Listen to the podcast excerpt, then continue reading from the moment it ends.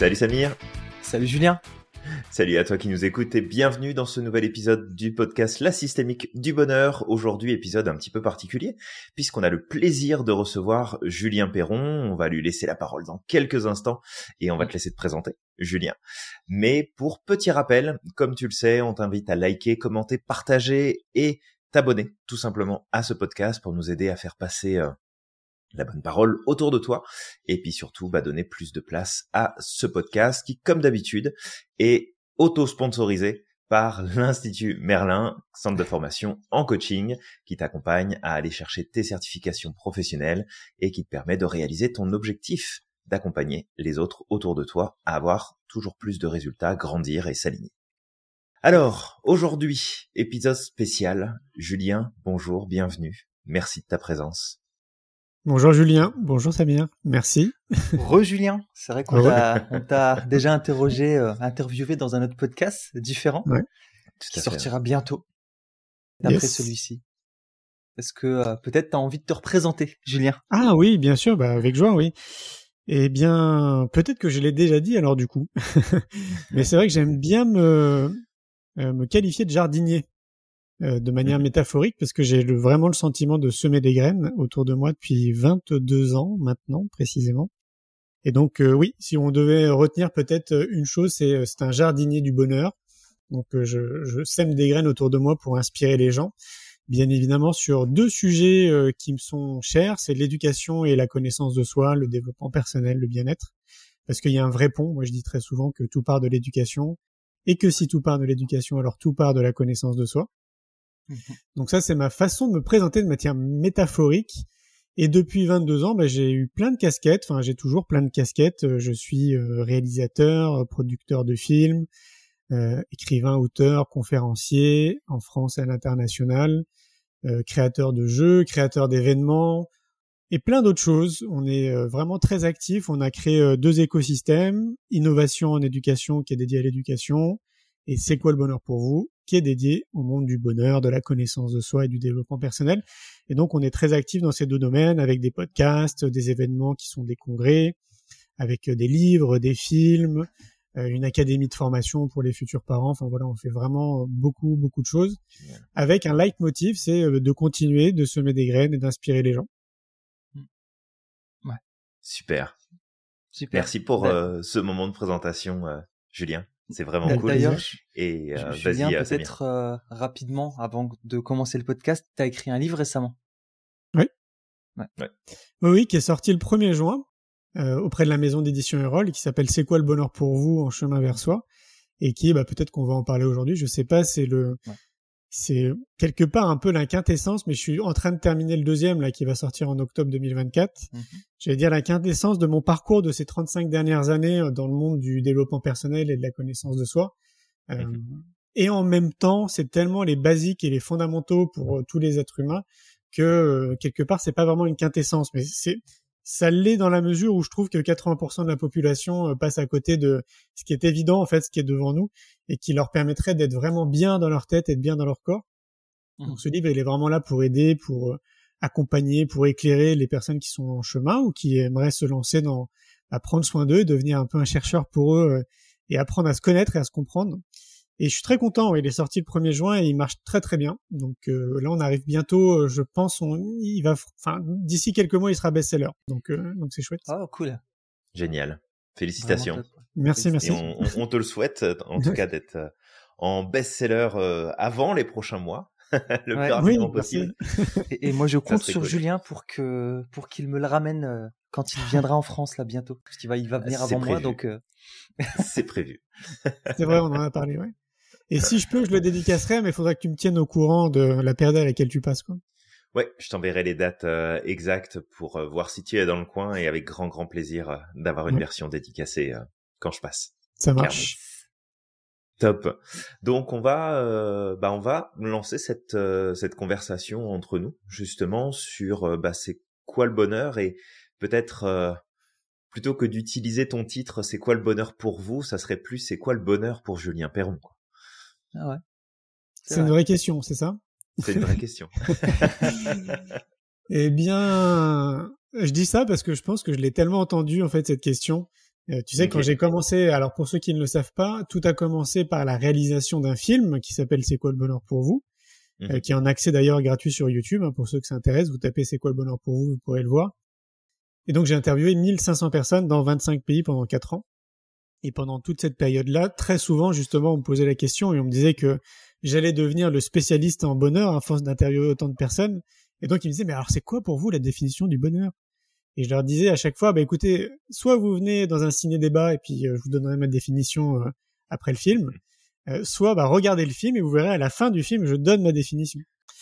Et donc, pour pas trop spoiler, j'ai envie de vous dire que, et j'ai dû peut-être déjà vous en parler, c'est qu'à l'époque, quand j'ai créé euh, mon entreprise, donc c'était en 2003, j'étais dans une chambre de bonne de, 10 mètres carrés au sixième étage sans ascenseur à Paris. Mmh. Et, euh, et, je réfléchissais à beaucoup de choses avant de me lancer. J'avais envie d'impacter le monde positivement. Je sentais intuitivement qu'il fallait que je fasse quelque chose en fait pour l'humanité, que je mette à contribution mes talents, mais je savais pas trop dans, dans quelle direction me lancer. Donc j'étais en bouillon de réflexion.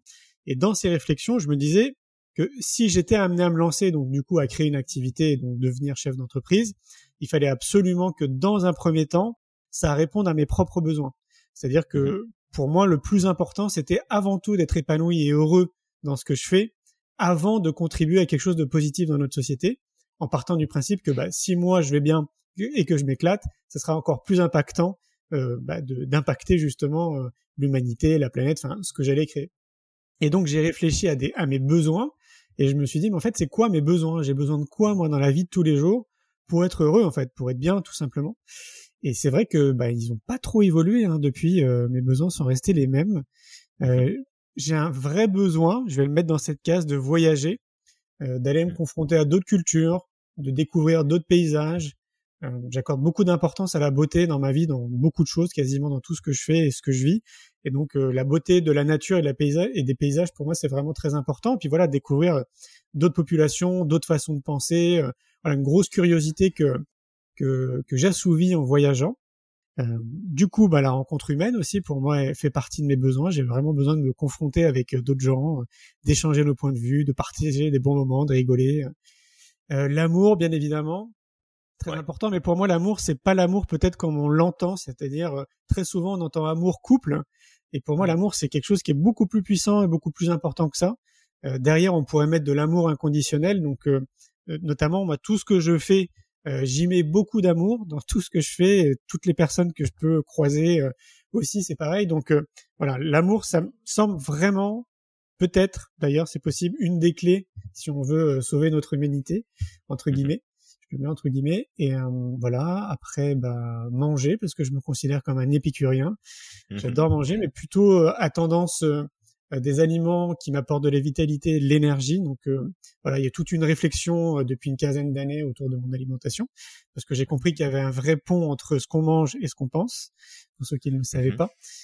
Voilà. Avoir un toit sous la tête mais quelque part je dors mieux quand je bivouac en pleine nature que dans mon lit ici d'un hôpital. Mmh et voilà, je crois qu'en fait, voilà, ouais, mes, mes besoins n'ont pas trop évolué. Je pense que c'est ce que je dois dire en, en filigrane, à mon avis, dans notre définition, euh, enfin dans la définition que je donne à la fin du film, c'est quoi le bonheur pour vous? Et je t'avouerai que je l'ai tellement regardé que je pense que inconsciemment j'ai oublié en fait ce que ce que j'ai dit. Donc je crois que ça serait en euh, partie ça, ma définition du bonheur. Ouais. Ça serait en partie ça. Après c'est beaucoup plus vaste que que ça, bien évidemment. Et là pour le coup, faut regarder le film. Ouais.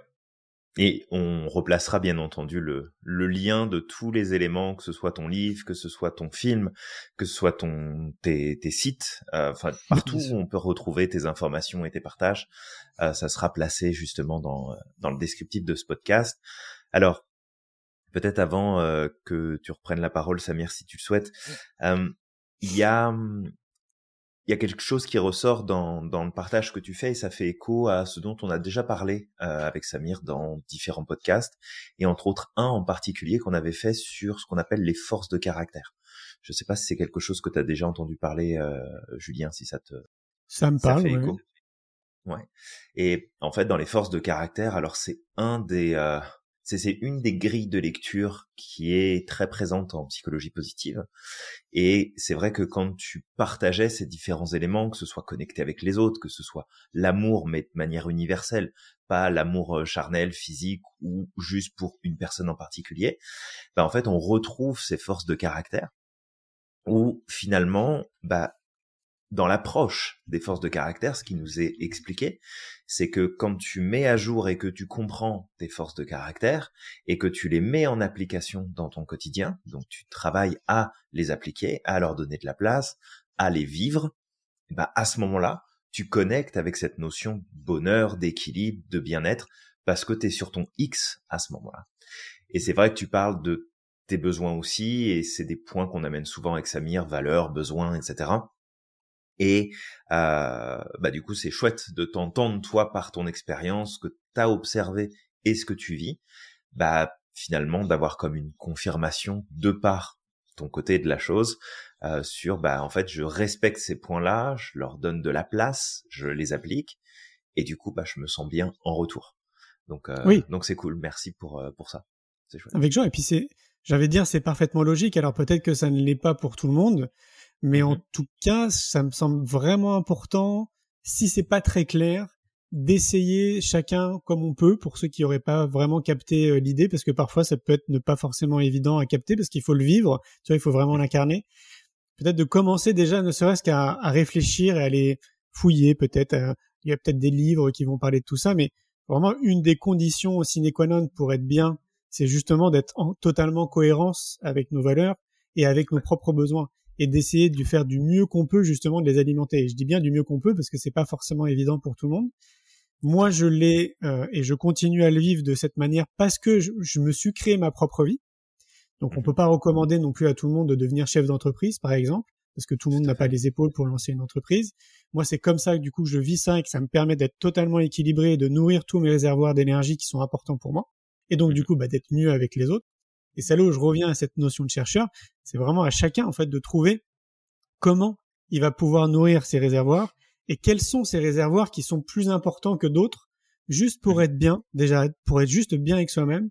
Parce qu'après, l'impact que ça va avoir autour de nous, donc des gens qu'on va côtoyer, euh, je sais pas, si on est par exemple salarié dans une entreprise, si on est marié, si on a des amis, une famille, etc.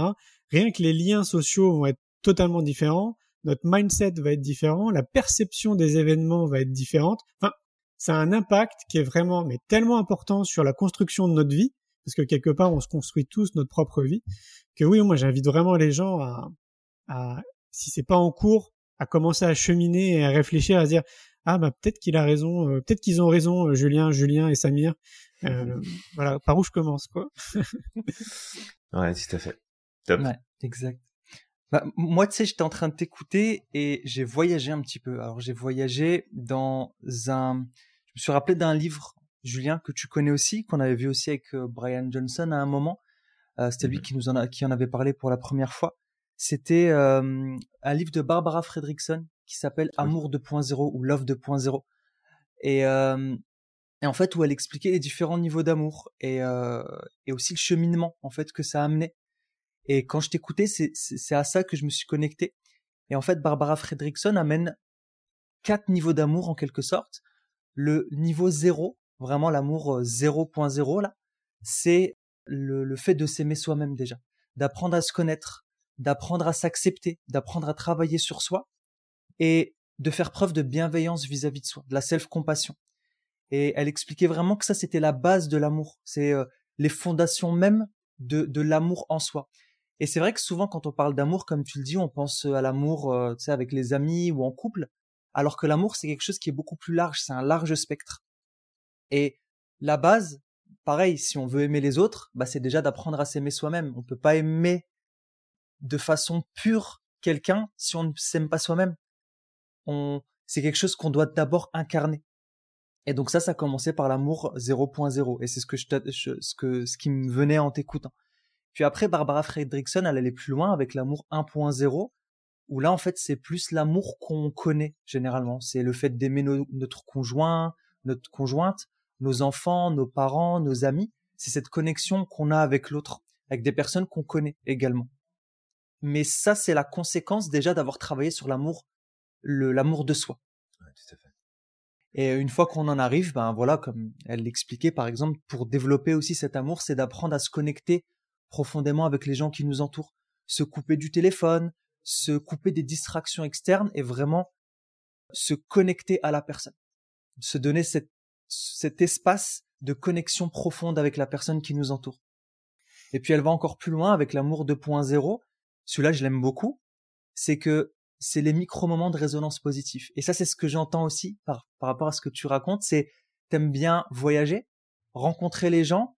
Et quand on parle de rencontrer, ça peut être même juste pendant cinq minutes, de prendre le temps de sourire, discuter, rigoler, plaisanter, questionner quelqu'un que tu connais pas. Et, et ça, en fait, ça s'appelle les micro-moments de résonance positive et ça nous connecte à une espèce de gratitude profonde, d'amour profonde, mais pas ça dépasse l'amour de soi et l'amour euh, de, de, nos proches. Là, c'est un amour profond envers l'humanité. Tout à fait. Ouais. Ah ouais, ça résonne beaucoup ce que tu dis, ouais. Mm. Et c'est vrai que ça fait partie des bases. Hein. Et je ne sais pas si c'est vous, vous l'observez aussi de votre côté. Moi, j'ai vraiment le sentiment qu'il y a 80% de la population qui se connaît pas, euh, qui est coupée de son corps, et, et, donc du coup, bien évidemment, qui a priori n'a pas cette notion déjà de de s'aimer, en fait, d'être vraiment euh, dans l'amour de soi, dans la gratitude de soi, dans ouais, dans la béatitude même parfois. Et, euh, et c'est pour ça que c'est important ce que vous faites, ce que moi je fais de mon côté. On est des millions de personnes d'ailleurs, faut le rappeler. Hein. J'aime bien le rappeler. Je trouve que on n'est pas assez médiatisé. Quand je dis on, c'est nous tous là, tous ces colibris euh, qui se bougeons aux quatre coins de la planète pour justement semer des graines, pour aider les gens aussi à avoir une vision un peu différente, pour qu'ils prennent soin d'eux, etc. Il faut se rappeler quand même qu'on est des millions, donc ça, moi je peux vous le dire parce que c'est bon bah pour le coup j'ai commencé avant vous, hein, les gars, hein, ça fait 22 ans, donc euh, j'en ai rencontré du monde et je vois vraiment que ça fait que s'accélérer. Il y a de plus en plus de personnes qui euh, qui se lancent euh, avec qui ils sont, avec leurs talents, etc. Et c'est vrai que très souvent, d'ailleurs, je sais pas si vous l'avez aussi remarqué, mais ceux qui se lancent, ceux qui ont ce désir hein, de donner du sens dans leur activité, donc d'avoir un écho positif pour notre société, très souvent, ce sont des gens qui sont passés par ces cheminements-là, en fait. Ce sont des gens qui ont appris à se connaître, tout simplement. Mmh. Oui. Oui, puis je crois quelque part, de toute façon, que c'est un chemin qui est euh, obligatoire ah. pour que tu puisses partager, pour que tu puisses intervenir auprès des autres. Euh, parce que si... Bah, des fois, je dirais qu'il y en a qui passent à travers les mailles du filet, quand même. Il y en a. Mais... Euh, mais si tu si tu travailles pas sur toi, si tu n'apprends pas à te découvrir, si tu chemines pas à l'intérieur de toi et que alors des fois c'est par volonté, des fois c'est par nécessité parce que tu as des événements qui se produisent qui te poussent à justement faire ça. Et je crois que si tu fais pas d'abord ce chemin en amont, bah c'est très difficile de pouvoir euh, partager, guider, montrer, inspirer, euh, parce que c'est pas ça, ça passe par l'être avant de passer par le faire. Ah, ah oui, c'est extrêmement complexe.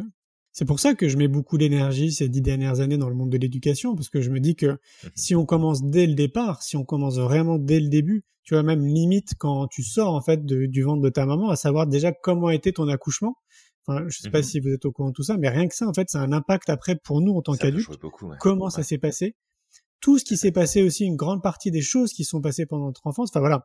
Donc si on pouvait de, dès le départ amener le savoir-être, la connaissance de soi euh, sur un projet vraiment sociétal, hein. je pense pas qu'au foyer, à l'école, autre, un vrai projet sociétal. Non, quelque chose bon, bah, je vous laisse imaginer, mais je crois qu'on en a déjà parlé. Pour moi, la société serait tellement différente. On, est, on serait face à une humanité, mais tellement, tellement différente. Donc euh, tout part de là. Ouais, tout part de l'éducation. Bah, c'est vrai que c'est un point euh, qu'on évoque assez souvent avec Samir parce que bon, on essaye de, de garder, je te dirais, une, une certaine distance avec les news euh, mmh. parce que euh, parce que bah, ça nous pollue énormément et euh, il y a tellement de choses sur lesquelles on n'a pas de pouvoir que ça nous draine de l'énergie pour rien. Mais euh, mais n'empêche qu'on reste quand même très sensible à ce qui se passe autour. Il y a des informations qui finissent par arriver jusqu'à nous d'une manière ou d'une mmh autre.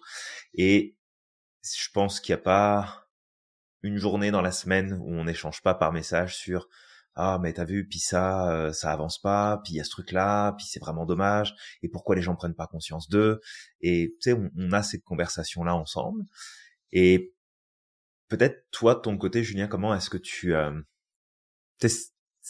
c'est quoi que tu penses? Est-ce que tu ramènes toujours à à l'essence de ce que tu de ce que tu partages? Est-ce qu'il y a des moments où euh, peut-être tu te dis mais c'est pas possible, ils comprennent rien, ils le font exprès. Enfin, ça, ça se passe comment? Parce que parce que nous on bitch hein, clairement, hein, faut le dire. Mais ça nous arrive. on se prive pas dans, dans certaines situations, ça y va fort. Bon après on recadre en se disant ok c'est juste notre frustration qui est en train de parler, mais euh, je veux dire de, de ton côté ça se passe comment? Bah, c'est, c'est, ouais, je trouve que c'est une bonne question parce que notamment ça me fait penser. Euh, est-ce que vous connaissez le jeu Risk? Oui. Ouais, oui, ok. Ça, remonte, mais oui. Bah, ça remonte, hein, on est d'accord.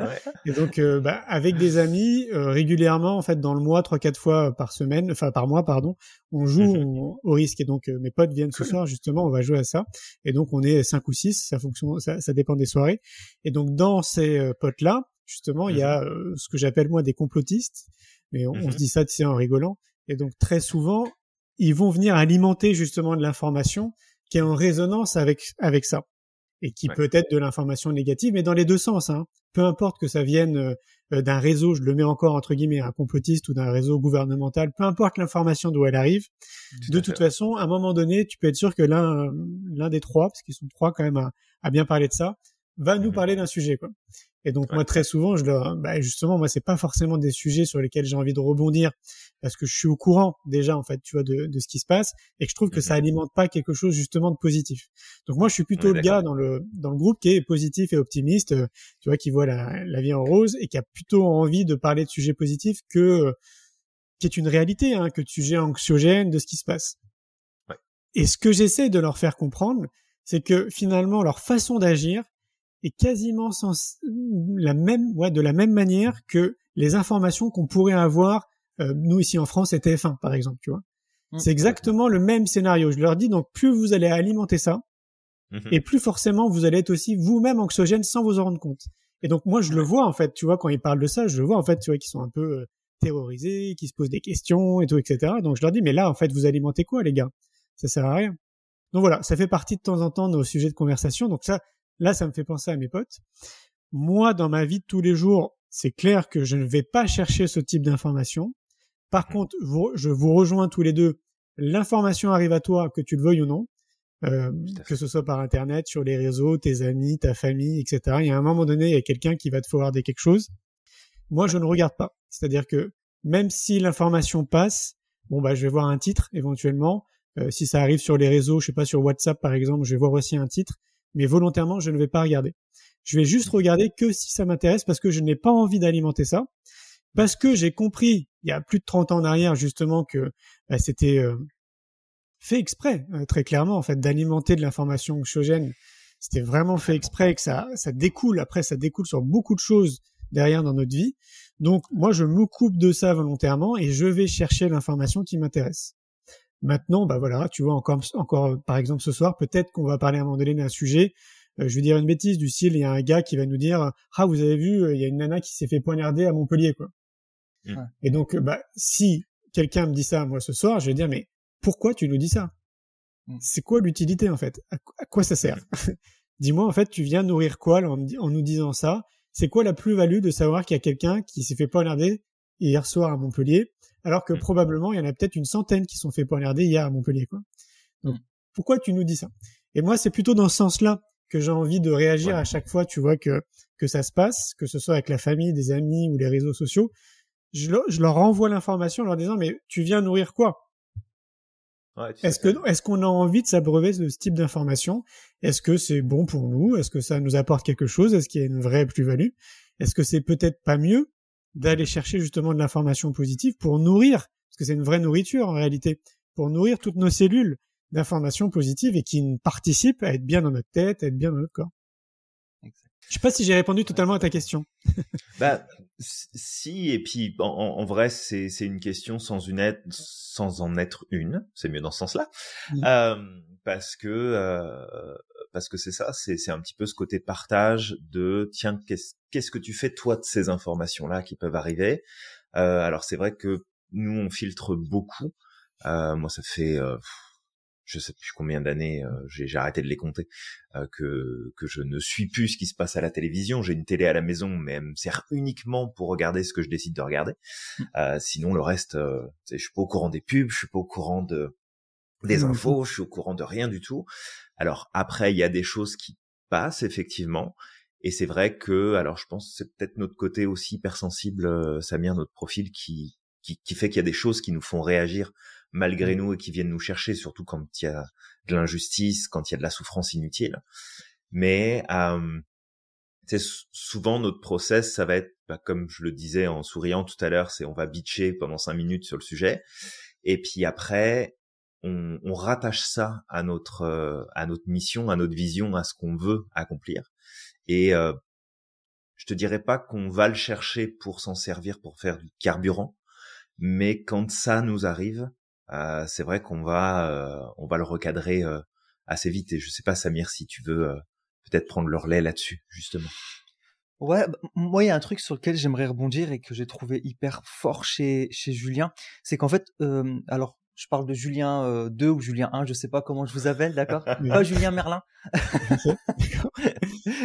mais mais en fait, c'est ce que tu disais et c'est un truc qui me c'est avec notre pratique de la PNL, du coaching et de la systémique, il y a y a quelque chose qui est en fait avec notre hypersensibilité, c'est vrai qu'on a un sens de l'analyse qui est, je pense, plus développé qu'une grosse partie des gens. Et ça, depuis que je suis gamin, c'est vrai que je suis très dans l'analyse. J'observe et si, tu sais, il y a un truc, je m'ennuierai jamais, c'est que tu me poses, tu sais, de me poser sur un banc dans un parc et d'observer les gens. Et je peux tout vivre quand j'observe les gens. Je peux vivre de la tristesse, je peux vivre de l'amour, je peux vivre euh, de l'excitation, je peux pleurer parce qu'il y a peut-être des gens, je vais voir en fait au travers de peut-être de leur mimique, je vais voir qu'ils ont souffert. J'apprends beaucoup en fait en regardant les gens. Et c'est vrai qu'avant d'arriver aux États-Unis, ma femme m'a dit fais gaffe parce qu'aux États-Unis ils ont des guns peut-être qu'il pourrait mal le prendre, tu vois. Donc j'ai dû faire attention, tu vois. j'ai dû faire gaffe de pas trop observer les gens, pas, pas les mettre mal à l'aise. Mais c'est vrai que j'adore observer les gens et et il y a un truc que que je remarque en tout cas, c'est que souvent quand on dénonce quelque chose, en tout cas les personnes qui sont dans dans la dénonciation ou euh, ou très dans l'activisme vont reproduire, c'est triste hein, mais ils vont reproduire ce qu'ils dénoncent. et ça tu le disais, avec ce que, ce que les gens disent, et ça me rappelle un proverbe soufi qui disait que ceux qui veulent la paix reprochent souvent aux autres de vouloir la guerre. Mais oui, très clairement.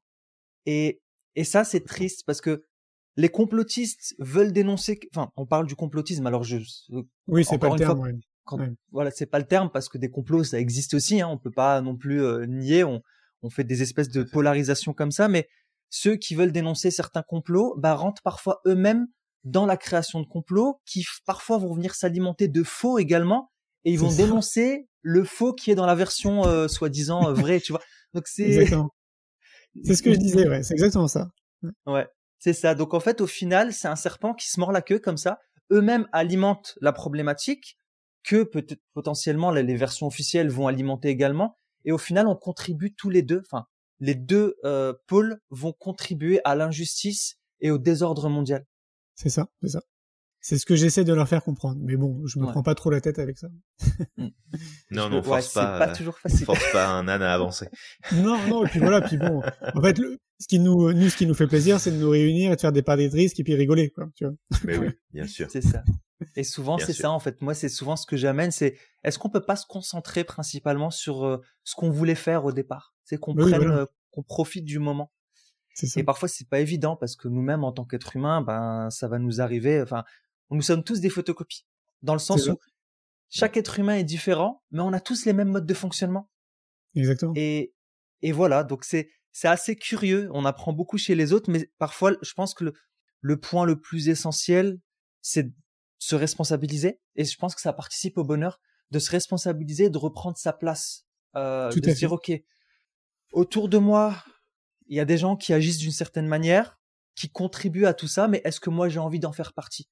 Et à ce moment-là, comme je le dis souvent, de choisir son camp, en fait, de est-ce que je veux participer à ce désordre ou est-ce que je veux me remettre dans ma petite bulle là et moi participer à, à faire avancer ce qui, ce qui fonctionne, à mettre le focus sur ce qui fonctionne. C'est ça.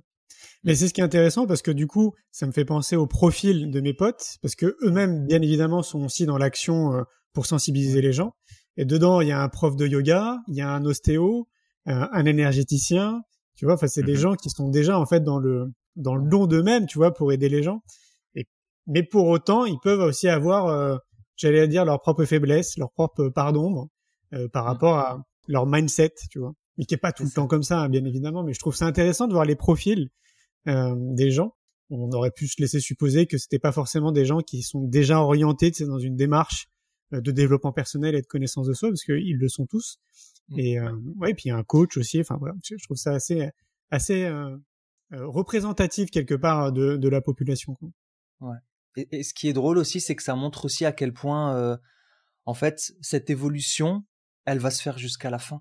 Tu sais, ça me rappelle encore une citation. C'est une citation arabe qui disait recherche la science ou le savoir du berceau jusqu'à la tombe. Et en fait, ce savoir de soi, il se fait du berceau jusqu'à la tombe. On a beau travailler sur soi, on a beau avoir 30 ans en fait de développement personnel, de travail sur soi, de remise en question.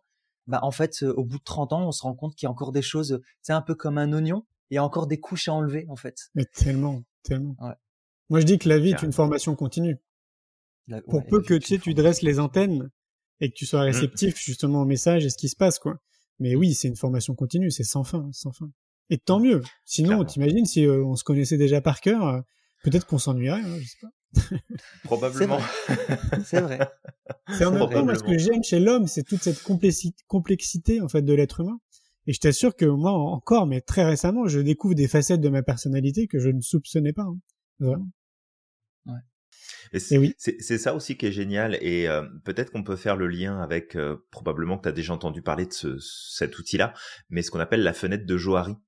Et la fenêtre de mmh. Johari, c'est un des outils euh, bah, qu'on utilise bah, avec nos, nos, clients, nos clientes, puis aussi en, en cours qu'on présente, parce que grosso modo, c'est quatre quatre espaces, donc c'est comme une fenêtre avec quatre quatre carreaux, et chaque, chaque carreau correspond à un niveau de connaissance de soi et d'ouverture au reste du monde.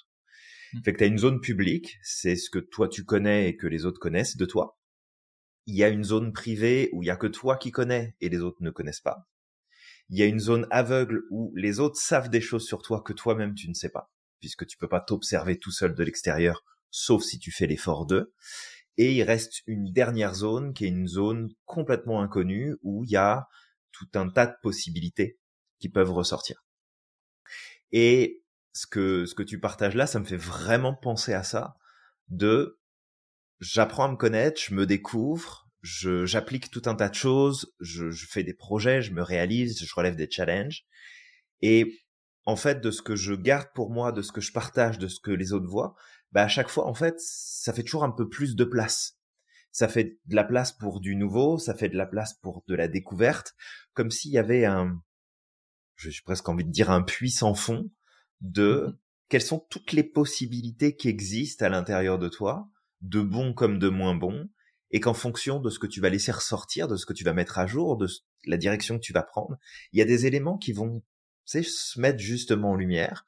Et après, la question de savoir, c'est est-ce que euh, tu es euh, suffisamment à l'aise avec toi-même pour mettre en lumière un maximum de choses et continuer de progresser Ou est-ce que tu vas les garder à l'ombre et puis tu vas couler avec quoi Mais euh, c'est euh, ça, ça me fait vraiment penser à cette à, à, cet outil-là et à cette perspective-là, ce que tu viens de mmh. partager.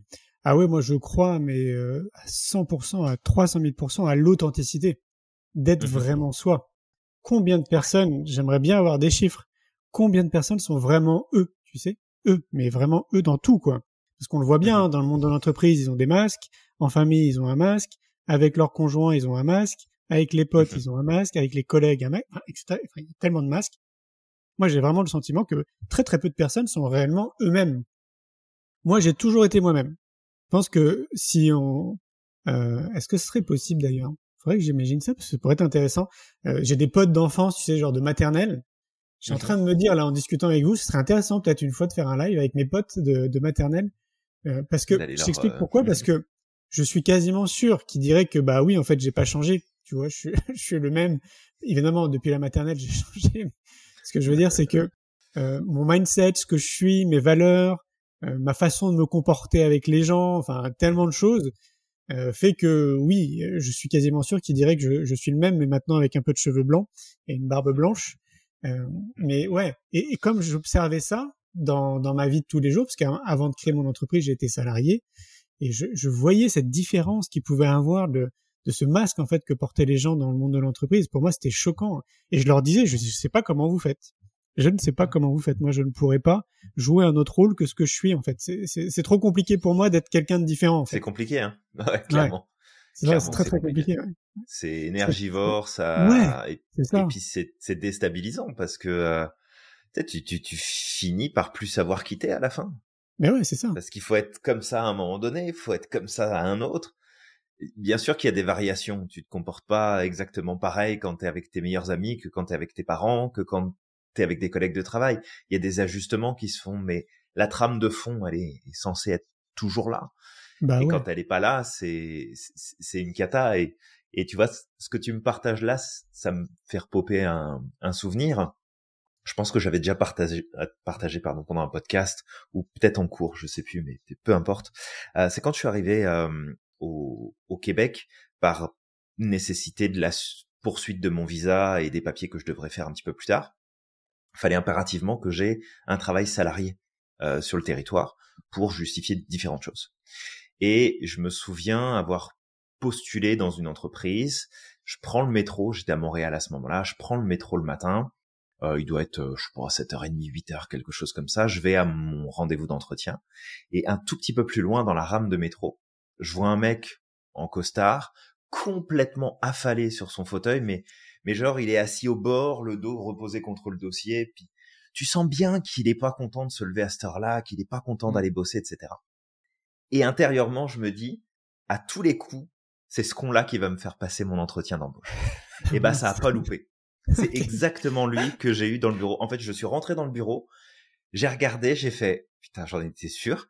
Et le mec qui me parle de leadership, de dynamisme, de machin, de trucs. tu sais, j'étais là, je le regardais, je Le décalage, quoi. Ça, ça marche pas, en fait. ça fonctionne pas. Et en fait, ce décalage qu'il y a eu, quand, quand à la fin il m'a dit euh, bon euh, bah voilà euh, du coup euh, qu'est-ce que toi tu en penses de ton côté euh, je lui ai dit bah écoute moi je pense que je vais réfléchir puis je vais vous rappeler et puis je suis parti. Mais c'était c'était épique ce décalage entre le mec qui essaye de te vendre. Ouais c'est beaucoup de leadership dans cette entreprise. Tu vas voir on est ultra dynamique. Tout le monde est content de venir travailler. C'est comme ouais, c'est pas vraiment ce que j'ai vu dans le métro. Alors peut-être qu'il avait une, tu sais, il y avait une situation personnelle qui venait l'affecter, mais je veux dire quand tu fais preuve de leadership, tu fais preuve de leadership tout le temps. C'est c'est pas, tu sais, tu tu peux pas être complètement affalé. Euh, genre euh, l'ado au fond de la classe euh, accroché à son radiateur qui en a rien à foutre des cours et me dire après que euh, tu t'es es le plus engagé ta classe, que tu suis les cours, que tu fais les trucs. Ça, ça marche pas là. Ça bah oui, c'est clair. C'est clair. Donc euh, j'ai eu j'ai eu cette image là qui m'est revenue en tête et c'est assez c'est assez drôle comme expérience. ouais, ça illustre bien les propos hein, de bah encore une fois de plus hein, d'être authentique, hein, d'être vraiment euh, bah, qui on est profondément et puis voilà. Hein. Ouais, complètement. Et ouais. Je pense à un truc, mais c'est vrai que chez les personnes atypiques, c'est quelque chose qui est important aussi, l'authenticité. Et euh, pourquoi? Parce qu'il y a aussi ce besoin de cohérence. Et quand on voit qu'il y a deux images différentes, contrastées comme ça, c'est comme le cerveau, il peut pas. Non, c'est un truc qui va pas. C'est comme si tu veux faire rentrer un rond dans un carré, tu vois. Ça marche pas, ouais. Ah, mais c'est vraiment ça. C'est tellement ça. Ah ouais, j'ai vraiment besoin de cohérence. J'ai besoin d'avoir des gens en face de moi qui sont cohérents. Tu sais, entre mmh. ce qu'ils disent, ce qu'ils pensent et ce qu'ils font, quoi. Sinon, c'est comme un nez rouge. Tu sais, je, je, je, je, le vois en fait. C'est trop énorme, quoi. C'est alerte. ouais, attention. Mais ouais, moi ça me fait penser aussi quand j'étais dans l'entreprise. Bah moi, il y a un truc qui a fait que ça a été, enfin, l'incohérence m'a tué quand je travaillais dans l'entreprise dans laquelle je bossais. Après, je suis resté quand même dix ans. J'avais quand même peur pendant un moment de partir et euh, jusqu'à ce que j'en ai eu marre. Et, euh, et y a, ça, c'était quelque chose qui me faisait mal. Le fait de voir les gens changer de visage. C'est comme avec toi ils ont un visage, avec quelqu'un d'autre ils ont un visage, et puis quand il y a le responsable, il y a le plus d'eux qui arrive, tu vois que la personne elle se métamorphose comme si elle te, elle te connaissait pas. mais oui, mais, j'arrive pas à m'adapter à ça. Et euh, j'avais moins de plus 2 et ça c'est la première image que j'ai eue quand tu parlais d'authenticité. En fait c'est mon N plus 2 à l'époque. Il y a un truc qui m'avait choqué ce jour-là, c'est un jour il rigolait, c'est avec un autre responsable parce que c'était des amis dans, tu sais, donc tout était vitré. Et je le mmh. voyais, tu sais, monter de la salle de pause, exploser de rire, tout allait bien, etc. Et le moment où il passe la porte, en fait, il y a son visage qui passe d'un visage hyper souriant et drôle de hyper crispé. C'est fini. Et j'ai fait, mais en fait, je travaille avec lui, moi. Enfin, je peux pas, c'est pas possible. Et c'est schizophrène. Bah, c'est ça. Il y avait un décalage, deux mondes différents comme ça. Je disais, mais je peux pas travailler avec des gens comme ça, c'est pas possible. et ça a été un des, une des choses qui a fait qu'au bout d'un moment, je dis, je peux pas bosser dans l'entreprise comme ça toute ma vie. C'est pas possible. Ah non, c'est trop dur, c'est sûr. Ah oui, moi j'ai connu ça aussi. C'est ouais, franchement, le mot qui me vient à l'esprit, c'est dur. C'est vraiment, euh, faut prendre sur soi, quoi. C'est, enfin, moi j'avais du mal du coup à prendre sur moi, et donc euh, moi je le disais, hein, donc euh, c'est mmh. partie des, justement des choses qu'il ne faut pas dire. mais, moi je pouvais pas garder ça pour moi, c'était, c'était trop fort.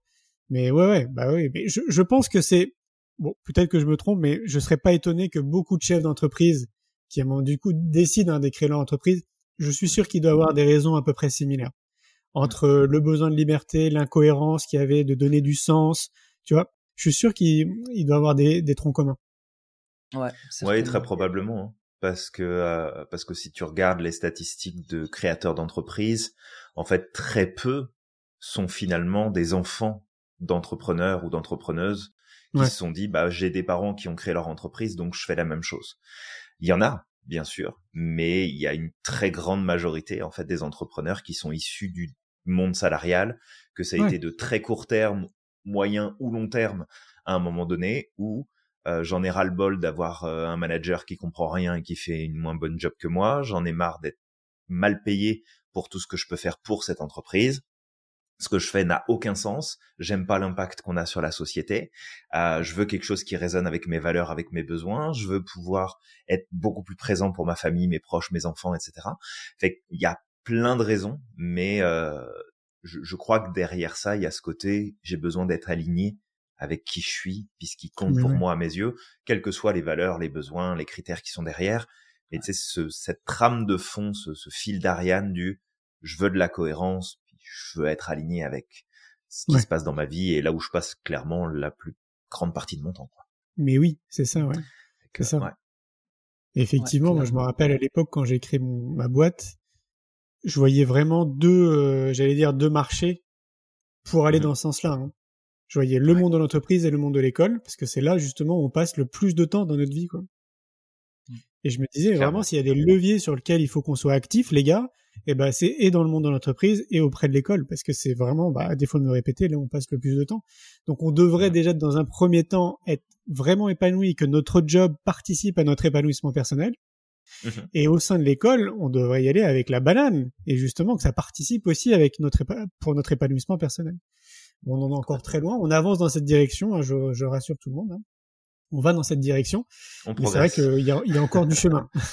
ouais. ouais. Et puis je trouve que la nouvelle génération, euh, les, les, jeunes de maintenant, ils... j'ai l'impression que beaucoup sont quand même dans cette recherche d'authenticité, de, c'est pas de, ils sont pas dans la même optique que les anciens, même au niveau de la carrière. Ils, ils veulent pas sacrifier leur vie, euh, enfin leur vie personnelle et leur vie professionnelle en même temps. Et au travers de ça, il y a aussi ce besoin d'authenticité qui ressort. Euh, c'est ce que j'ai l'impression, c'est ce que je pressens. Et, euh, et je trouve que c'est une bonne chose. Et je pense que les entreprises devraient le comprendre que s'ils veulent avoir du résultat, s'ils veulent perdurer dans le temps, ils ont tout intérêt à amener leurs salariés et les membres de l'entreprise à être le plus authentique possible. Aujourd'hui, ça dérange. Moi, c'est ce qui m'a, en tout cas, c'est ce qui a causé chez moi euh, beaucoup de difficultés quand j'étais dans l'entreprise. De mmh. ouais, mais en fait, tu rigoles trop avec tes collègues, donc t'es pas sérieux. Alors que mon travail était fait. Mais moi, c'était important pour moi. Euh, oui. mais tu te déplaces trop pour aller parler avec les autres, euh, pour aller même demander des, des informations, parce que je préfère le contact physique au mail. Je perçois beaucoup plus de choses au travers de ça. Et en fait, c'était pas. Et, et ça, c'est ce qui m'a tué. C'est quand, quand on veut, on empêche les gens d'être eux-mêmes. En fait, on les tue. Mais oui. Et ça, on s'en rend pas compte. Mais bien sûr. Il faut leur laisser euh, une liberté, en fait. C'est à partir du moment où tu fais confiance et que tu laisses de la liberté, c'est tout bon, quoi. C'est ça. Ouais. Exactement. C'est l'un des. Bah, c'est. Euh... Oui. Ouais, clairement. Et, et, et c'est un des des éléments, je pense, les plus euh, les plus présents dans notre manière, bah, justement, de, de mener aussi l'institut avec euh, avec Samir. Et ce qu'on ce qu'on partage en, fin de formation sur notre euh, notre message bah, de, de remerciement, bien sûr pour nos étudiants, mais aussi pour repartager euh, c'est quoi notre, notre vision, notre mission.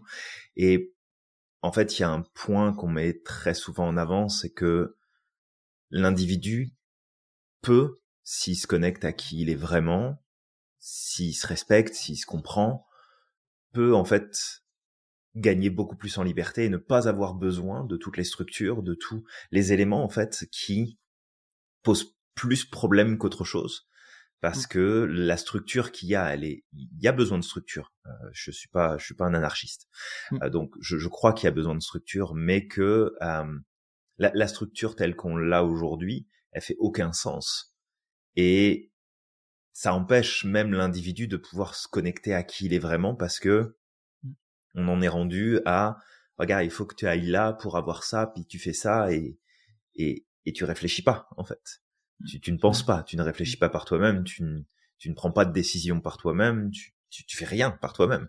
Parce qu'on on va pas se le cacher, dans la société occidentale, si tu décides de rien faire de ta vie, bah c'est pas grave, hein. il y aura plein de monde qui vont euh, qui vont prendre en charge des décisions à ta place, puis mmh. ça va ça, ça va rouler tout seul. Mais est-ce que tu vas être épanoui, heureux, J'en doute fortement là. Bien sûr. Hein. J'en doute fortement. Mais c'est d'ailleurs tout le vice, hein, je trouve, de notre société qui nous déresponsabilise très tôt. Hein. Alors après, mm. ça dépend aussi euh, dans quel pays on se trouve. Hein. Je trouve que c'est un peu moins le cas quand même au Canada, aux États-Unis, en Angleterre, je trouve. Euh, moi, je vais mm-hmm. parler de la France parce que c'est là où je réside.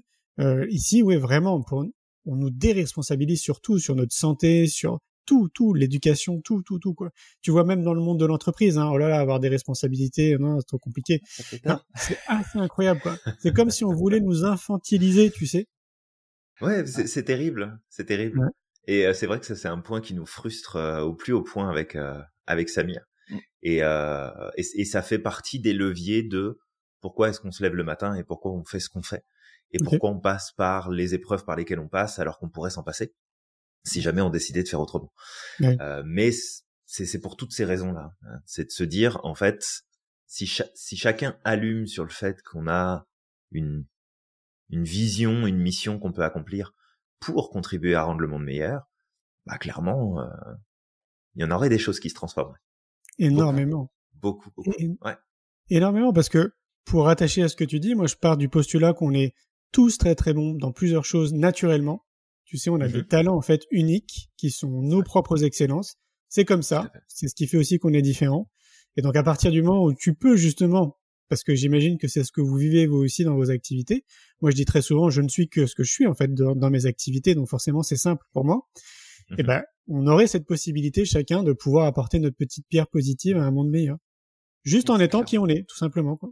Mais pour ça, ben, il faut qu'on nous aide à le révéler. D'où euh, mettre de l'énergie dans l'éducation. Ouais. Complètement. Ouais, clairement.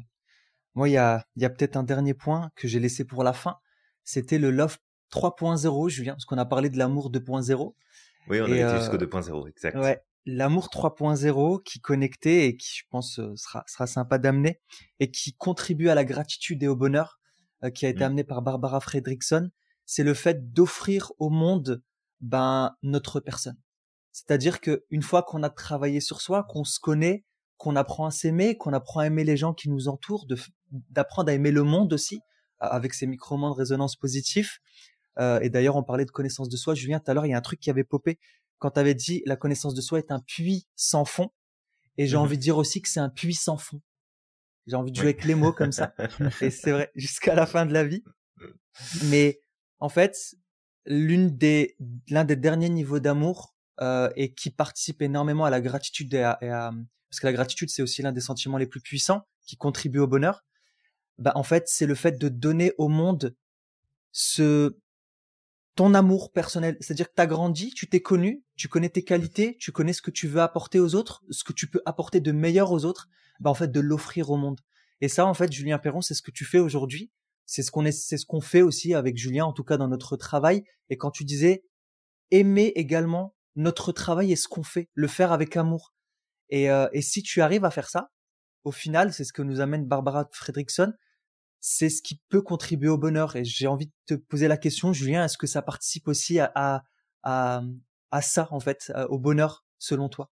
Ah oui, oui, tout à fait, oui. Oui, parce que euh, pour moi, ce que tu dis, je le, je le synthétise euh, dans le sens où euh, ça, pour moi, ça veut dire la même chose que je vais dire. C'est je me sens au service d'eux. Donc je me sens au service de quelque chose qui me dépasse. Et ça, j'ai, c'est pas venu tout de suite, euh, ce sentiment-là. C'est venu il y a peut-être maintenant 10 ou 15 ans derrière, je me rappelle plus trop. En tout cas, c'était lors d'une discussion avec euh, quelqu'un qui est très connu dans le monde du développement personnel. Et puis il me dit, tu sais, Julien, en fait, euh, mais on est clairement au service d'eux. Et je me rappellerai toujours au moment où il a dit on est, mais j'ai dit, mais t'as tellement raison. Et c'est là où j'ai conscientisé, je me suis dit, mais c'est vrai, en fait, je me sens vraiment au service de quelque chose qui me dépasse. Et après, j'ai appris par la suite, en réalisant le film C'est quoi le bonheur pour vous, que justement, de mettre à contribution bah, qui on est au service de quelque chose qui nous dépasse, ça mmh. participe bien évidemment à notre état de bonheur, ça participe à, pleinement à notre épanouissement personnel. Euh, et donc oui, c'est c'est très logique, mais tu vois, moi je l'ai je l'ai pas conscientisé en amont, je l'ai conscientisé après, bien longtemps après être déjà en action. Et c'est vrai que maintenant je je suis 100% d'accord avec ça. C'est ce qui me motive aussi le matin, c'est que j'ai vraiment une impression déjà qu'il y a quelque chose qui me dépasse. Je ne sais pas ce que c'est. J'ai l'impression de pas être seul. Bon là, c'est un peu plus spirituel peut-être, mais j'ai vraiment l'impression d'avoir toute une équipe là, derrière moi qui me guide et qui m'accompagne, tu vois, dans, mes choix, dans, dans ce que je fais. Et oui, j'ai, c'est comme si, euh, de manière un peu plus euh, spirituelle, tu sais, on avait été tous été missionnés sur Terre pour faire quelque chose, mais pas pour nous, bien évidemment, mais pour les autres, pour la planète, pour l'humanité. Et moi, j'ai, j'ai, j'ai en tête ce, comme une espèce de fil d'Ariane tu sais, comme ça, là, imagine tout le monde, les 8 milliards d'individus. Moi, je vois plein de petits fils qui nous, euh, qui nous relient. Pour moi, ces fils-là, en fait, c'est des fils d'amour. Donc, on est tous connectés par cette notion d'amour. Et donc, si on est tous connectés par cette notion d'amour et donc on fait qu'un, bah, a priori, on a tous, comme on est aussi tous uniques, une mission, on va dire, pour participer à un égrégore positif et qu'on soit dans une société qui soit agréable à vivre et, et qu'il n'y ait pas de guerre et qu'il n'y ait pas de souffrance et que voilà, tout ça et tout ça, quoi. Ça, c'est ma façon un peu spirituelle de voir les choses. Mais ça rejoint ce que tu dis, euh, Samir, hein, quelque part. Bah, tu t'évoquais tout à l'heure, Julien, le, tes, tes réserves d'énergie. Et, euh, et souvent, bah, nous, nous, on amène effectivement cette, cette notion d'importance d'être dans cette énergie pour réaliser, pour être aligné, pour se sentir bien, etc. Et ce côté énergie spirituelle est super important. Ouais. Parce que euh, parce que si t'es connecté juste à toi, bah en fait t'es dans le faire, t'es pas dans l'être. T'es pas t'es pas connecté à quelque chose qui peut te dépasser. Et puis tu choisis ce que tu veux. Tu, tu mmh peux parler de l'univers de manière globale, tu peux euh, te rattacher à une religion, tu, tu fais vraiment ce que tu veux. Mais mmh. mais ce côté être rattaché à quelque chose qui nous dépasse et être au service de ce quelque chose qui nous dépasse, ça te donne une une, une puissance et une et une force que tu n'aurais pas si tu faisais les choses juste pour ta gueule en fait. Exactement. Parce que parce qu'à parce qu'à ce moment-là, la moindre difficulté, au moindre problème, euh, au moindre aléa, t'as plus rien à quoi te raccrocher. Parce que le jour où t'es fatigué, bah tu peux plus te raccrocher à toi. Le jour où t'as pas le moral, tu peux pas te raccrocher à toi. Tu t'es pas fiable pour toi-même à ce moment-là. Mais si tu t'as quelque chose de plus grand, bah à ce moment-là, c'est c'est plus du tout la même, c'est plus du tout le même game. Ça change. Non, pas du tout, pas du tout. Ouais. Et c'est encore plus puissant, bien évidemment, parce que ça, je pense qu'on peut le comprendre intellectuellement. C'est mhm. encore plus puissant quand tu le vis, hein, d'être euh, tellement de, vivre ça. C'est euh, ouais, c'est c'est waouh, c'est c'est magique. Je le vis d'une certaine, d'une autre manière aussi. Ça, c'est c'est une autre partie de de ma spiritualité. C'est quand je suis en mhm. pleine nature. Moi, je me sens mhm. vraiment en connexion, tu sais, avec euh, tout, quoi, avec la fourmi, avec les plantes qui m'entourent. C'est assez dingue. Et j'ai plein, plein, plein d'histoires en fait qui montrent que j'ai vraiment euh, l'impression du coup d'être reconnu, tu sais, comme un frangin euh, dans la nature. J'ai des très belles connexions avec tous les animaux, c'est assez chouette. Mais parce que justement, en fait, euh, moi j'y crois profondément. En fait, je me sens vraiment, enfin oui, enfin moi, pour moi une biche c'est une frangine quoi. Tu vois mmh pour et donc je pense que comme on est, à mon avis, hein, on est né dans la nature. Mmh Là, on s'est complètement déconnecté de la nature, on en a fait un objet le fait de conscientiser et de reprendre justement cet élan à se rapprocher davantage de la nature et de comprendre tous les bienfaits que la nature a pour soi, c'est aussi quelque part admettre qu'il y a des choses qui nous dépassent parce qu'on est totalement, tu sais, dans l'invisible. Euh, moi, je défie quiconque, par exemple, d'aller marcher une heure et demie en pleine forêt et de ressortir de là et me dire oh non, je suis pas bien, je suis triste, euh, je suis pas en forme ou je suis énervé, quoi. Ça fait tous les effets inverses. Ça t'apaise, ça te met dans un bon mood, ça te fait du bien, tu te sens bien en fait quand tu sors d'une heure et demie de marche en pleine forêt. Et pourtant, c'est invisible. C'est des énergies, tu sais, qui sont pas palpables. Et mhm. je, je crois que c'est réussir à admettre aussi de dire, tu sais, qu'il y a quelque chose qui nous dépasse. C'est de réussir à admettre qu'il y a une énergie qui n'est pas palpable et qui n'est pas visible, qui nous dépasse, en fait, qui est là et qui, qui part, tout à fait, a priori fait partie du tout, quoi, qui est en permanence, euh, qui nous entoure. Mm. Et voilà. Et ça, ça me semble peut-être une approche un peu plus pragmatique et un peu plus simple pour des personnes qui, euh, qui irait beaucoup plus loin dans l'idée de ce que pourrait être la spiritualité, de faire quelque chose qui nous dépasse et tout, etc. C'est juste de comprendre un peu les mécanismes naturels de, de notre environnement. Ouais. Mmh. ouais. Ça, Super. ça me rappelle une citation de Rumi. J'essaie de la chercher, mais euh, je me rappelle du sens, mais je me rappelle plus exactement de comment, euh, comment elle avait été euh, formulée mais qui disait justement que que l'humanité est connectée en fait par des fils invisibles. Euh, tout l'univers est connecté par des fils invisibles et que du coup en fait euh, la souffrance euh, d'un homme ou d'un animal, un homme avec un grand H ou d'un animal en fait nous fera souffrir et le bonheur d'un homme ou d'un animal nous fera souffrir également. On s'en rend pas compte. c'est un peu comme ça qu'il l'avait amené, de façon plus poétique en tout cas, il l'avait amené. Mais mais c'est vrai que en fait c'est quelque chose dont on avait déjà parlé, Julien, la dernière fois.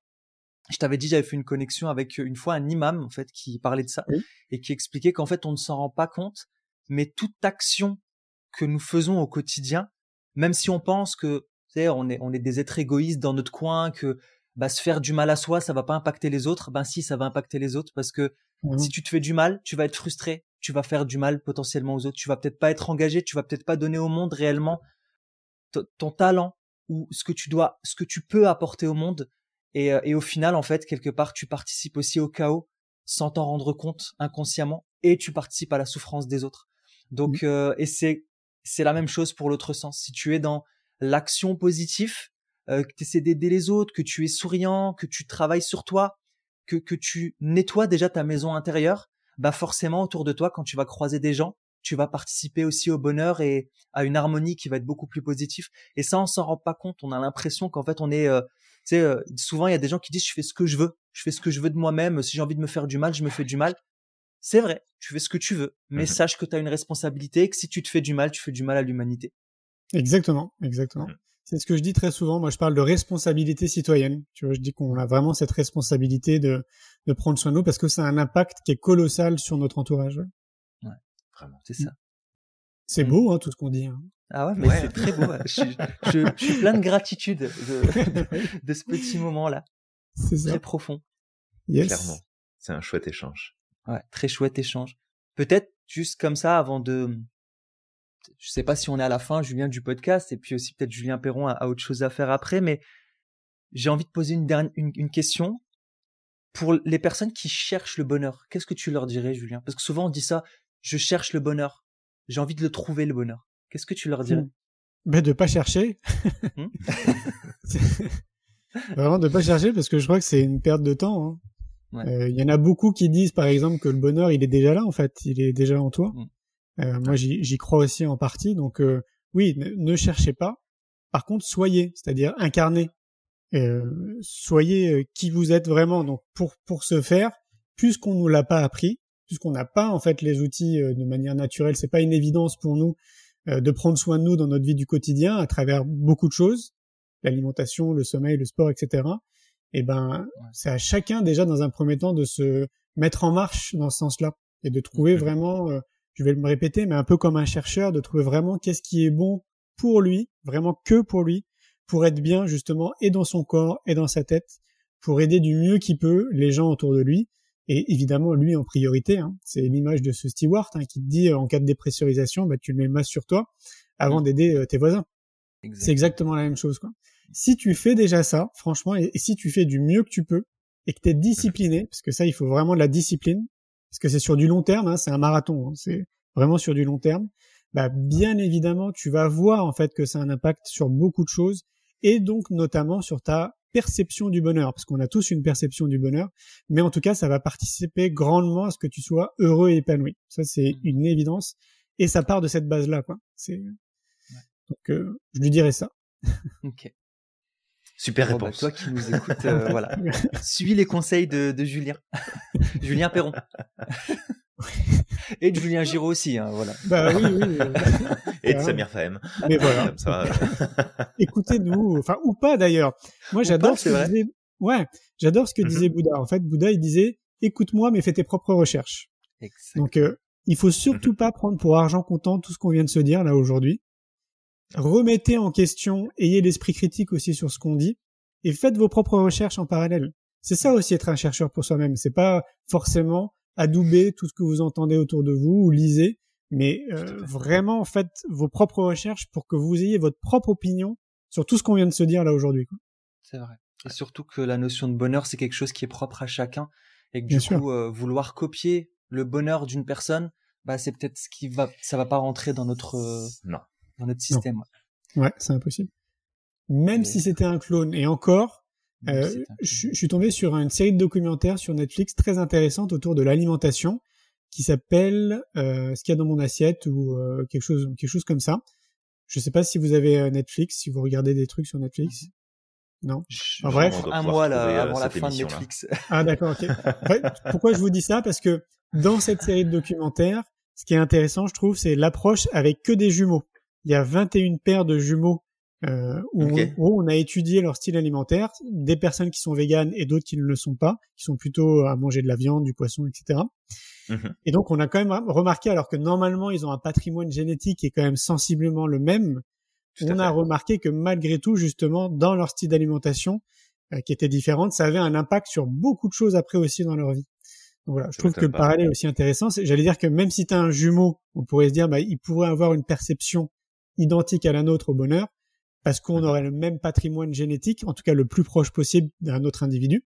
Et mhm. même même ça, en fait, non, on nous montre que bah non, on est 8 milliards, on a 8 milliards de définitions du bonheur. Exactement, ouais. C'est ce que tu amènes aussi dans ton dans ton documentaire. Exactement. Mhm. Ouais, exactement. Euh, bah peut-être Julien, je sais pas si tu avais quelque chose à ajouter, mais peut-être euh, j'aimerais ajouter un petit truc et je pense que ça va être un, ça va intéresser nos auditeurs et euh, aussi les auditeurs de Julien. C'est un livre, parce que tu parlais de Bouddha, c'est un livre qui s'appelle Siddhartha de Hermanès, qui est un conte philosophique que j'ai adoré. C'est un ami à moi qui s'appelle Thomas qui me l'avait euh, prêté. Grosse gratitude. Et euh, en fait, c'est ce Siddhartha, c'est un personnage fictif, hein, parce que Siddhartha, on connaît Bouddha, d'accord, mais c'est un personnage fictif dans ce roman qui rencontre réellement Bouddha, en tout cas, mais qui décide de ne pas le suivre, contrairement à ses amis qui sont moines, parce qu'il était moine, ses amis qui décident de suivre pleinement Bouddha, de prendre sa parole au pied de la lettre, etc. Euh, et ils sont tous en recherche de sagesse, sauf que lui, en fait, ce Siddhartha-là, décide de s'écarter, de faire son propre chemin à un moment ou l'autre. Et en fait, au travers de son chemin, qui a été parfois tortueux parce qu'il a basculé aussi du mauvais côté euh, de la force, euh, il s'est éloigné beaucoup, en tout cas, de, de ses enseignements. Mais en fait, au final, il re-rencontre son, je spoil un petit peu, mais ce qui se passe, je vais pas spoiler, c'est pas grave, mais à la fin de l'histoire, il re-rencontre certains de ses camarades. Et en fait, son camarade se rend compte qu'au final, ben, malgré qu'il n'a pas suivi le même chemin, ben, en fait, il est peut-être arrivé même beaucoup plus rapidement au chemin de la sagesse. Et ça mmh. montre à quel point la vie, en fait, le bonheur, toutes ces choses-là, en fait, c'est un cheminement qu'il faut vivre pleinement. Il faut, en fait, il faut délaisser la destination. Le bonheur, c'est la destination. Tu laisses ça tu le mets de côté, ça sert à rien de, comme tu dis, euh, Julien, de chercher mmh. le bonheur, de se focaliser sur ça. Mais vis pleinement ta vie. Vis le chemin, profite, fais tes erreurs, fais, et, et, et c'est, c'est dans le chemin, en fait, que tu vas, que tu vas trouver la, manière d'y arriver. surtout, ça va être, c'est, c'est, c'est, c'est quelque chose à apprécier, en fait. Le chemin. C'est des rencontres, c'est plein de choses, quoi. J'ai envie d'ajouter avec la conscience de t'améliorer. Ouais, la conscience, ouais. Mmh tu vois, il y a ok d'être sur le chemin et de profiter à fond du chemin, etc. Mais avec une conscience quand même de s'améliorer. Je crois que c'est c'est c'est vraiment important parce que sinon on passe à côté de quelque chose quand même. Ouais, c'est vrai. Tu vois cette envie quoi, cette conscience de ok, ouais, je, je vais m'améliorer euh, parce que ça aura un impact autour de moi, évidemment en priorité sur moi, mais ça aura un impact aussi autour de moi et donc du coup bah de ce fait je serai aussi potentiellement inspirant pour les gens autour de moi. Mmh, exact. Tout à fait. Mmh. Ouais. Julien, est-ce que tu as quelque chose à ajouter? Moi, je vais arrêter parce que je commence à me transformer en Jean-Claude Van Damme. Tu sais, je me ah. connecte à mes émotions, je raconte. les, mots ne s'entremêlent. ok. Sinon, j'allais te demander de nous faire un grand écart sur deux chaises quand même, parce que. Moi, je ne fais ça qu'entre mes deux tapis volants. Hein, ah, Julien ouais. C'est plus stylé en même temps. Hein. C'est vrai. C'est un autre niveau. Non, non, bah, je pense qu'on pourrait encore parler de tout ça et puis rebondir sur euh, sur les idées et ce qui ce qui nous revient de nos expériences et de nos apprentissages respectifs encore longtemps. Euh, donc on va être raisonnable et on va te laisser euh, préparer ta soirée de risque. C'est vrai, exactement. préparer les chips, le popcorn, etc. Ah non non, on mange pas tout ça. Oula, non non, pas de chips, pas de popcorn. Non non, on est plutôt crudivore, hein, donc ça a plutôt des produits crudivores. Parfait. Donc euh, le temps d'éplucher les carottes et puis on est bon. Ça, il y a un peu de ça, concombre et tout. Génial. Avant de finir, peut-être, où est-ce qu'on peut te retrouver, euh, Julien? Eh bien, un peu partout, parce qu'on a beaucoup de sites. On a 8 ou 9 sites internet maintenant, mais je crois que le plus simple, c'est de taper Julien Perron dans un moteur de recherche. Euh, mhm. Perron avec un seul R, P-E-R-O-N. Et donc là, il y a, je pense, déjà beaucoup de choses qui vont ressortir. Euh, sinon, bah, il y a deux sites internet maintenant à retenir, parce qu'on on a condensé quand même nos activités sur deux sites maintenant. Il y a le site c'est quoi le bonheur.fr et le site innovation en éducation, où là on voit vraiment sur ces deux écosystèmes tout ce qu'on est amené à mettre en place. Mmh. Sinon, on me trouve sur Instagram, euh, sur TikTok, enfin partout. On est dans le game, bah, comme on dit. on va replacer les liens, euh, tous les liens qu'on peut avoir, on va les replacer de toute façon dans le dans le descriptif du podcast. Génial. Bah, hum, alors, hum, comme d'habitude, bah, toi qui nous écoutes, on te fait un petit rappel. Tu likes, tu commentes, tu partages, tu t'abonnes, tu fais passer le message autour de toi. Euh, Julien, un gros gros merci pour euh, ta présence aujourd'hui. C'était encore euh, un vrai plaisir de t'avoir encore une fois avec nous. Donc merci, pour ton temps. On sait qu'il est précieux, donc merci pour ça. Merci. Et puis, et puis, bah Samir, je te laisse Ouais, bah écoute, euh, moi ce que je vais inviter à nos auditeurs, c'est de suivre euh, Julien Perron. Vraiment, vous allez trouver beaucoup de belles ressources, euh, beaucoup de positivité. Vraiment. vraiment, c'est quelque chose qui, je pense, le contenu que tu partages, Julien, est quelque chose qui nourrit l'âme. Et c'est vraiment important. Voilà, vraiment profitez-en. Et je vais vous inviter aussi à liker, commenter, partager, en tout cas ce podcast si vous l'avez aimé, pour aussi partager cette positivité autour de vous, aider le monde à, à aller de mieux en mieux. Mmh Et puis, euh, qu'est-ce que je peux dire de plus? Ben de de croire, d'être aware, d'être aware, vraiment, voilà. Merci. et puis de croire au maximum en votre potentiel et de ne pas oublier d'être extraordinaire chaque jour. Et puis on retrouve Julien Perron très bientôt dans un autre podcast. Yes. Absolument. Et moi j'avais de dire euh, peace, love and having fun. très bonne, euh, très bonne phrase de, de fin. euh, du coup, bah, n'oublie pas non plus que tu es magique et que tu as le pouvoir de réaliser absolument tout ce que tu souhaites. Et on te retrouve dans un prochain épisode très bientôt. Merci encore et à la prochaine. À la prochaine. Ciao, ciao.